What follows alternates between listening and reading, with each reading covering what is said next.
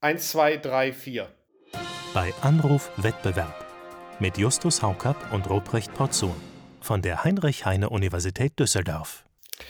Liebe Freunde des Wettbewerbs, Freundinnen und Freunde des Wettbewerbs, ich würde gerne den Ruprecht Porzun, den Direktor des Instituts für Kartellrecht an unserer Uni in Düsseldorf, mal wieder anrufen.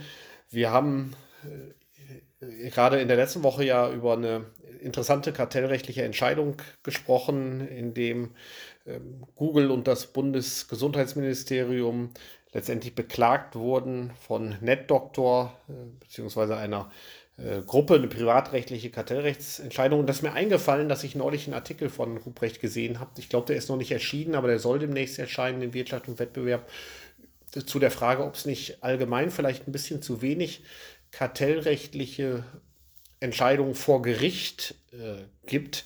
Das ist vielleicht nicht ganz richtig zusammengefasst, was ich da gesagt habe, weil ich auch nicht so viel Zeit hatte, den ganz genau zu lesen. Und dann habe ich einfach gedacht, ich rufe den Ruprecht jetzt an, dann kann er mir das mal genauer erzählen, was da eigentlich drin stand. Ruprecht, äh, was hast du da eigentlich rausgefunden? Das äh, Hören ist das neue Lesen, Justus, sozusagen, wenn ich das richtig verstehe. Ich ähm, fand Hörbücher immer schon super. Äh, und, Podcasts äh, sollen auch toll sein in, in der Wissenschaft ist das viel zu wenig verbreitet, dass man ja. sich gegenseitig mal was vorliest, obwohl wir ja Vorlesungen halten dauernd. Also Finde ich super, wenn ihr Ökonomen mal so ein paar Formeln vorlest. Ja, also in so einem Hörbuch. Also das, das, das äh, kann ich mir total gibt spannend es, vorstellen. Gibt, gibt, es, gibt es Freakonomics, gibt es als Hörbuch und diese langen Tabellen mit äh, Stern, Doppelstern, Dreifachstern, ein Genuss zum Hören, ich muss es sagen. Ach, mit deiner Stimme, Justus, äh, lasse ich mir alles vorlesen, sogar, äh, sogar lange Tabellen, ja. Ja, jetzt rück doch mal raus mit der Sprache, also, also worum ja, ging es da? Ich äh, mache das jetzt mal wie ein ordentlicher Politiker und sage, lassen Sie mich zunächst etwas ganz anderes sagen, Herr Haukapp. Ähm, und zwar ähm, wollte ich noch äh, eine kurze Ergänzung bringen ähm, zu unserem Fall von letzter Woche, als wir uns ja mit äh, Google und dem Bundesgesundheitsministerium äh, befasst haben. Du hast den Fall gerade erwähnt. Und just an dem Tag, als unsere Podcast-Folge erschienen ist, hat sich auch der wissenschaftliche Dienst des Deutschen Bundestags dazu geäußert. Der fertigt ja immer so Analysen an für ähm, die Bundestagsabgeordneten, um denen sozusagen die Rechtslage oder, oder andere Themen aufzubereiten. Und der hat es geprüft, und zwar nicht wie wir jetzt und auch das Landgericht München I aus kartellrechtlicher Perspektive, sondern aus medienrechtlicher Perspektive und ist auch dort zu dem Urteil gekommen, dass diese Kooperation mit Google bedenklich ist, wenn äh, das dazu führt, dass, ähm, dass man eine Art Monopolstellung jetzt auch in der, in der Meinungsverbreitung sozusagen kriegt. Also der Fall ist, äh, wir, haben, wir haben ja letzte Woche eben viel da, daran besprochen, aber er hat eben auch noch Seitenaspekte, die, ähm, die spannend sind, jetzt beispielsweise auch im Medienrecht. Äh, die traurige Nachricht ist dadurch, dass diese, äh, diese Analyse des wissenschaftlichen Dienstes zeitgleich mit uns rauskam, ist unser Podcast unfassbarerweise gar nicht in den den Fußnoten zitiert, äh, Justus. Also da, da waren wir sozusagen wahrscheinlich zwei Tage zu spät. Das ist natürlich sehr bedauerlich und äh, ich glaube, anders als in der Ökonomie ist es ja so, bei, äh, in den Rechtswissenschaften ergibt zweimal Minus nicht Plus. Äh, also da, von daher, jetzt ist es also zweimal in dem Sinne als rechtswidrig. Ähm, äh, na gut, beschieden ist es ja nicht vom äh, Wissenschaftlichen Sehr vorsichtig, sehr vorsichtig formuliert von diesem Wissenschaftlichen Beurteilt worden. Äh, vielleicht. Und ähm, insofern äh, kann man sagen, äh, ist es also wirklich doppelt fehlendes Fingerspitzengefühl, was da das Bundesgesundheitsministerium an den Tag gelegt hat. Aber äh, allgemein äh, interessiert mich eigentlich die Frage, in der ökonomischen Theorie ist es schon länger so, dass man die Vermutung hegt, dass es vielleicht zu wenig Gerichtsentscheidungen gibt, weil die immer so ein bisschen so einen Charakter von einem öffentlichen Gut haben. Äh, dass man sagt, äh, eigentlich auch die Leute, die gar nicht am Gerichtsverfahren beteiligt sind, profitieren in gewisser Weise davon, weil sie aus diesen mhm. Urteilen was lernen können und Ableitungen treffen können. Und da ist immer der Verdacht, dass äh, letztendlich jeder hofft, dass der andere vor Gericht geht und den Fall für ihn klärt und deswegen nachher keiner äh, vor Gericht geht. Und ich glaube, so ein bisschen was in die Richtung, so habe ich deinen Artikel interpretiert, äh, zumindest hast du auch rausgefunden. Ja, spannende Sichtweise der Ökonomen da auf die äh, Gerichtsentscheidungen. Vor allem, wenn ich jetzt so erstmal daran denke, dass wir als Juristinnen und Juristen wahrscheinlich eher sagen würden, jedes Gerichtsverfahren, jede Gerichtsentscheidung, die äh, vermieden wird, ist vielleicht besser, weil das sozusagen darauf hindeutet, dass wir, ähm, dass wir den Konflikt anderweitig ohne äh, sozusagen die letzte Entscheidungsinstanz des Staates auflösen konnten. Aber du hast natürlich völlig recht, Gerichtsentscheidungen haben natürlich eine ganz wichtige Funktion. Das wird ihnen auch im Recht eindeutig zugebilligt. Und ähm, wir bewegen uns ja jetzt hier im Kartellrecht und auch nur darüber haben, haben wir äh, unsere äh, Forschung äh, angestellt, in einem Bereich, wo es auch einfach um rechtsstaatliche Kontrollmöglichkeiten geht. Ich habe mir da die Entscheidungen angeschaut, die der Bundesgerichtshof getroffen hat in Verfahren, an denen eine Kartellbehörde beteiligt war. Also in der Regel das Bundeskartellamt, es gibt ja auch noch die Landeskartellbehörden, aber, aber das ist sozusagen der Untersuchungsgegenstand und, und der Anlass dafür war eigentlich ähm, Ganz witzig, ich war im letzten Jahr ähm, beim Bundesgerichtshof zu Besuch. Die haben ja diesen Kartellsenat neu eingerichtet. Und ähm, ich bin mit äh, der Kollegin Petra Pohlmann aus Münster sind wir hingefahren und haben mit dem Kartellsenat ein Interview geführt für die WUW, äh, diese Zeitschrift. Und ähm, der Kartellsenat war eben neu zusammengesetzt, da sind neue Richterinnen und Richter dazugekommen. Äh, Peter Meyer-Beck ist äh, Vorsitzender äh, dieses Senats, Wolfgang Kirchhoff sein Stellvertreter, aber die Riege drumherum ist quasi relativ neu.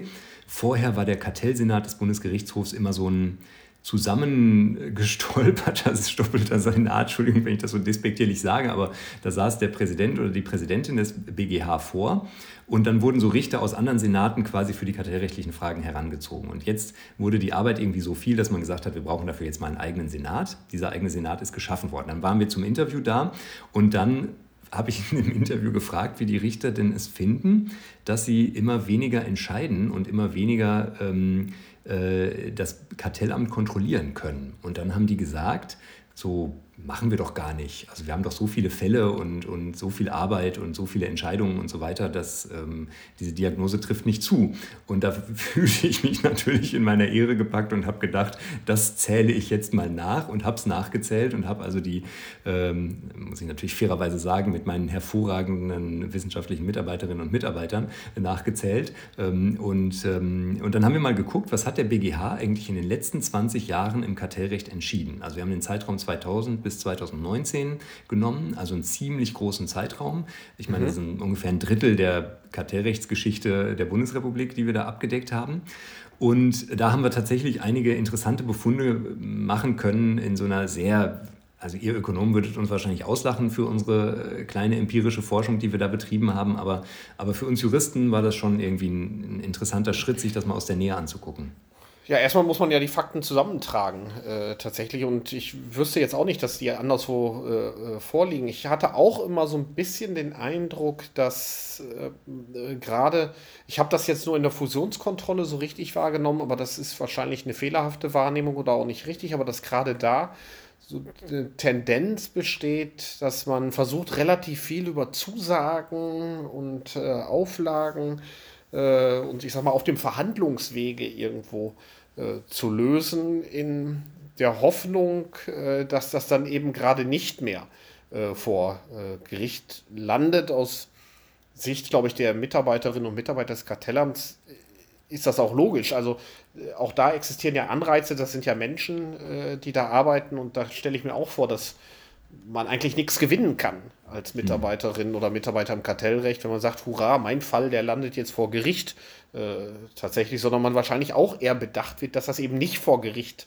äh, äh, landet, weil man dann doch irgendwie eine Art, naja, ich sag mal etwas, das stimmt vielleicht nicht richtig, aber Verhandlungslösung äh, mhm. Äh, gefunden hat, was dann aber eigentlich auf die Dritten ja negativ abstrahlt, weil das dann wiederum keine Rechtssicherheit äh, generiert für andere, äh, ultimativ, oder zumindest nicht im gleichen Umfang, äh, weil es dann eben nicht richterlich beschieden ist, äh, das Ganze. Ähm, ja. Stimmt das so? Ist das so für die Fusionskontrolle richtig oder ist das eigentlich beim Missbrauchsverfahren genauso? Da haben wir ja gar nichts von. Äh, habt ihr das noch im Detail irgendwie aufgedröselt? Genau, wir haben das, wir haben das ziemlich genau aufgeschlüsselt und ähm, wir haben da als äh, Basis die äh, Datenbank des Bundesgerichtshofs äh, herangezogen das ist übrigens auch für Juristen ein, wenn ich das mal hier so als Einschub machen darf, ein äh, leidiges Thema, welche Entscheidungen überhaupt veröffentlicht werden. Beim BGH ist das relativ gut dokumentiert, was der tut. Bei anderen Gerichten ist das manchmal ein unerträglicher Kampf, bis man überhaupt mal eine Entscheidung kriegt. Also da herrscht eher so, du sprachst eben vom öffentlichen Gut Gerichtsentscheidung, ja. Also das ist bei weitem nicht so, dass jede Gerichtsentscheidung veröffentlicht wird. Das kann man sicherlich auch nicht erwarten. Das ist in vielen Fällen auch uninteressant. Aber, aber, die, ähm, aber was veröffentlicht wird, mit welchen Schwärzungen etwas veröffentlicht wird, wo etwas veröffentlicht wird, allein das macht schon den Zugang zu den Daten zum Teil echt schwierig und macht es auch echt schwierig einzuschätzen, was ähm, Gerichte überhaupt tun. Aber das nur so als Randbemerkung. Oder, das ist ja aber eigentlich ein Ding. Das ist, äh, das ist ja eh, äh, sag mal, äh, steuerfinanziert. Äh, und solange da keine Persönlichkeitsrechte betroffen sind äh, oder Geschäftsgeheimnisse. Äh, also ich meine, du, du kennst es ja, diese, dieses, ähm, also es muss sozusagen erstmal irgendwie einen Anreiz geben, das, äh, die Entscheidung zu veröffentlichen. Und das passiert nicht automatisch, was natürlich jetzt, wenn man auch die, ähm, ich meine, das ist doch gar nicht böse, aber wenn man auch die elektronische Ausstattung der Gerichte anschaut äh, und, und so weiter und weiß, wie die arbeiten, ist das natürlich jetzt auch nicht irgendwie mit drei Klicks getan, dass ich ein Urteil veröffentliche. Und dann hast du tatsächlich in jeder Entscheidung ähm, immer wieder die Frage, stehen da Geschäftsgeheimnisse drin, sind da irgendwelche Rechte, die äh, geschützt werden müssen? Und gerade in den äh, wirtschaftsrechtlichen Verfahren, die wir uns anschauen, hat natürlich jedes Unternehmen irgendwie einen Horror davor, dass irgendetwas veröffentlicht wird. Ähm, und äh, es gibt dann auch Verfahren, in denen bewusst die Veröffentlichung herausgezögert wird, weil man vielleicht aus bestimmten äh, Gründen nicht will, dass etwas an die äh, Öffentlichkeit kommt. Also auch, auch, dass überhaupt sozusagen Gerichtsverfahren geführt werden und ähnliches. Aber es ist vor allem eben auch seitens der Gerichte überhaupt kein Bewusstsein oder Notwendigkeit da, zu sagen, wir veröffentlichen jetzt einfach mal das, was wir tun und, und dokumentieren das nach außen. Also das ist wirklich ein kleiner Bruchteil aller Entscheidungen, die, wir, die überhaupt das Licht der Öffentlichkeit erblicken. Ist zum Glück beim BGH im Kartellrecht ein bisschen anders. Okay, jetzt sind wir total abgeschweift hier. Äh, jetzt, Richtig, jetzt, erzähl doch mal endlich. Ja, äh, ich versuche diesen Spannungsbogen einfach noch weiter zu halten, Justus, bis du es nicht mehr aushältst. Aber ähm, nein, okay, genau, du wolltest der Punkt ja eigentlich ist gekommen. Wissen, ähm, okay, wir sind soweit. Ähm, du wolltest ja eigentlich wissen, wie viel der BGH da eigentlich entscheidet und was er entscheidet. Und das ist eben das Faszinierende. Ich ähm, will jetzt äh, euch nicht mit äh, Zahlen zu sehr langweilen, aber die, wir haben eben ähm, äh, genau geschaut, was hat sich in den, in den Jahren entwickelt entwickelt wie viele Fälle äh, sind da überhaupt anhängig geworden äh, und so weiter. Und äh, wir sind da auf ähm, 64 ähm, Verfahren gekommen in äh, Verwaltungsentscheidungen, in, also wo das Bundeskartellamt oder eine Landeskartellbehörde ähm, tätig war. In diesen Jahren, davon betrifft die Hälfte die Fusionskontrolle von diesen Entscheidungen. Ähm, und was jetzt eben der aus meiner Sicht interessanteste Befund ist, ist, dass im Laufe der Zeit zwar die kartellamtliche, kartellbehördliche Tätigkeit zugenommen hat, immer stärker geworden ist, aber die gerichtliche Tätigkeit sich eben nicht ausgedehnt hat, sondern tendenziell eher noch abgenommen hat. Und wenn man sich das auch in konkreten Zahlen anschaut, du hast ja die Fusionskontrolle angesprochen, dann hatten wir in den äh, Jahren 2015 bis 2019 gab es ganze drei Entscheidungen des Bundesgerichtshofs in Fusionsfällen. Äh, und diese Fälle waren dann auch noch alle äh, bezogen auf den äh, dir sehr vertrauten Fall ähm, äh, im Lebensmitteleinzelhandel, ja, also wo Edeka beteiligt war. Ähm, und und in den anderen Bereichen ist es auch so, dass wir, äh, dass wir, also wir haben beispielsweise im Bereich wettbewerbsbeschränkender Vereinbarungen ausgenommen Kartelle, die mit dem Bußgeld ähm, äh, angeschaut wurden, das ist nochmal ein besonderer Bereich. Aber in den Fällen der wettbewerbsbeschränkenden Vereinbarungen haben wir in den letzten zehn Jahren bis 2019, das ist immer mein Untersuchungszeitraum hier, haben wir ganze drei Entscheidungen gehabt, die der BGH getroffen hat. Ja, in zehn Jahren. Also das ist, das ist einfach sehr, sehr wenig. Und im gleichen Zeitraum hat die kartellamtliche Tätigkeit eher zugenommen. Also ähm, wenn wir das so übereinander legen, dann sieht man das auch sehr gut, wo der Bruch ist. Es gibt nämlich ein Jahr, in dem es sozusagen richtig, wo man so richtig merkt, hier schwingt es jetzt um. Vorher sind die Kurven parallel gelaufen, also man hat dann immer so ein gewisses Tätigkeitslevel des Kartellamts und ein gewisses Tätigkeitslevel des BGH und der Bruch kommt dann eben mit der ähm, Reform des äh, GWB äh, und der Verordnung 1 2003, äh, also man kann das so ab dem Jahr 2005 ungefähr verorten, wo dann diese Fälle relevant werden, weil da genau diese Elemente reingekommen sind, die du eben schon skizziert hast, die wir nicht nur in der Fusionskontrolle sehr stark haben, sondern auch beim Missbrauch und bei ähm, wettbewerbsbeschränkenden Vereinbarungen, Settlements, Zusagenentscheidungen, Verpflichtungszusagen, ähm, Deals. Man stellt die Sachen irgendwie ein, man einigt sich irgendwie, ohne dass es eine formale Entscheidung gibt im Fusionsbereich. Die Fusionsanmeldung wird zurückgenommen und ähnliches. Also das, das sieht man irgendwie sehr deutlich, dass diese ich sage jetzt mal, konsensualen Lösungen, ja, also wo die Parteien sich einigen und die Parteien sind jetzt hier im Kartellamt und Unternehmen, dass das ab 2005 deutlich zugenommen hat und damit fällt quasi ein echter Anreiz, eine echte Möglichkeit weg, das noch vor die Gerichte zu bringen. Denn wenn ich das ausgehandelt habe mit dem Kartellamt, dann gehe ich natürlich nicht am nächsten Tag zum Oberlandesgericht Düsseldorf und beschwere mich und dann in der nächsten Instanz zum Bundesgerichtshof. Ja, also ich meine, das ist, glaube ich, ein Thema, ähm, wo äh, sich eine Reihe von Fragen direkt anschließen. Eine wäre ja, was einem als Ökonom so erst als erstes einfällt, ist dann möglicherweise äh, das Kartellamt in Teilen zu großzügig?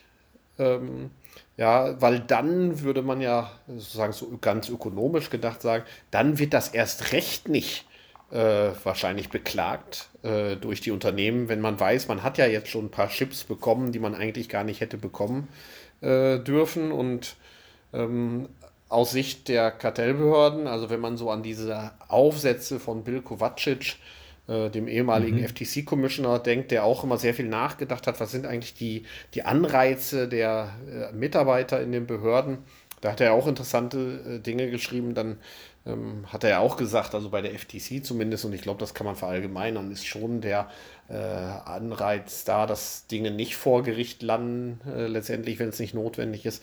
Ähm, dann ähm, dann wäre das ja doch äh, auch aus wettbewerblicher Sicht zumindest ein kleines äh, Problem, abgesehen von dieser öffentlichen Gutsthematik, äh, dass andere sich an der Rechtsprechung orientieren können.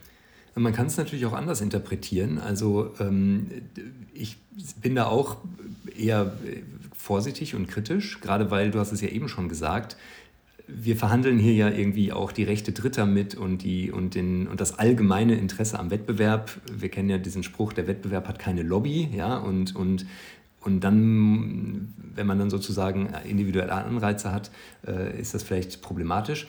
Andererseits gibt es natürlich auch auch echte Gründe, ein Gerichtsverfahren auch jetzt aus Kartellamtssicht beispielsweise zu vermeiden. Es bindet Ressourcen. Äh, du hast möglicherweise keine rechtskräftige Entscheidung in einem Fall. Ähm, ich meine, wenn ich jetzt an das Facebook-Verfahren denke, da ist das Kartellamt dann erstmal gestoppt worden vom Oberlandesgericht Düsseldorf. Ähm, das, das, das dauert dann, bis dann irgendwie, also es kann dann sein, dass du bis du die echten Marktwirkungen hast, wirklich wieder Jahre vergehen, was natürlich wahnsinnig äh, zermürbend ist und was, was dem Wettbewerb dann auch nicht hilft, wenn, das, wenn sich das lange durch die Gerichte zieht. Und ich finde, da ist so ein, also das kann man, glaube ich, sehr, sehr gut sehen an diesem Beispiel Facebook, das ich gerade genannt habe. Facebook hat eben den Rechtsweg beschritten, ähm, ist jetzt noch lange nicht durch. Ja, wir gehen ja jetzt gerade erst ins Hauptsacheverfahren. Und ungefähr parallel zu dem Facebook-Fall gibt es den Amazon-Fall, wo sich das Bundeskartellamt mit Amazon ähm, geeinigt hat auf ähm, eine Änderung der Geschäftsbedingungen. Einfach so als, also gibt es gar keine Entscheidung zu. Äh, die haben das sozusagen ausgehandelt mit denen und Amazon hat daraufhin seine Geschäftsbedingungen in manchen Bereichen geändert. Und wenn ich jetzt diese beiden Sachen nebeneinander lege, also dann ringen echt zwei Seelen in mir, dann denke ich natürlich schon auch, klar, im Amazon-Fall hätte das Kartellamt vielleicht mehr rausholen können, aber wenn sie die Daumenschrauben härter angezogen hätte, wäre Amazon vielleicht zum Gericht gegangen. Wir hätten vielleicht wieder eine Never-Ending Story ähm, gekriegt, in der die Gerichte äh, etwas sagen.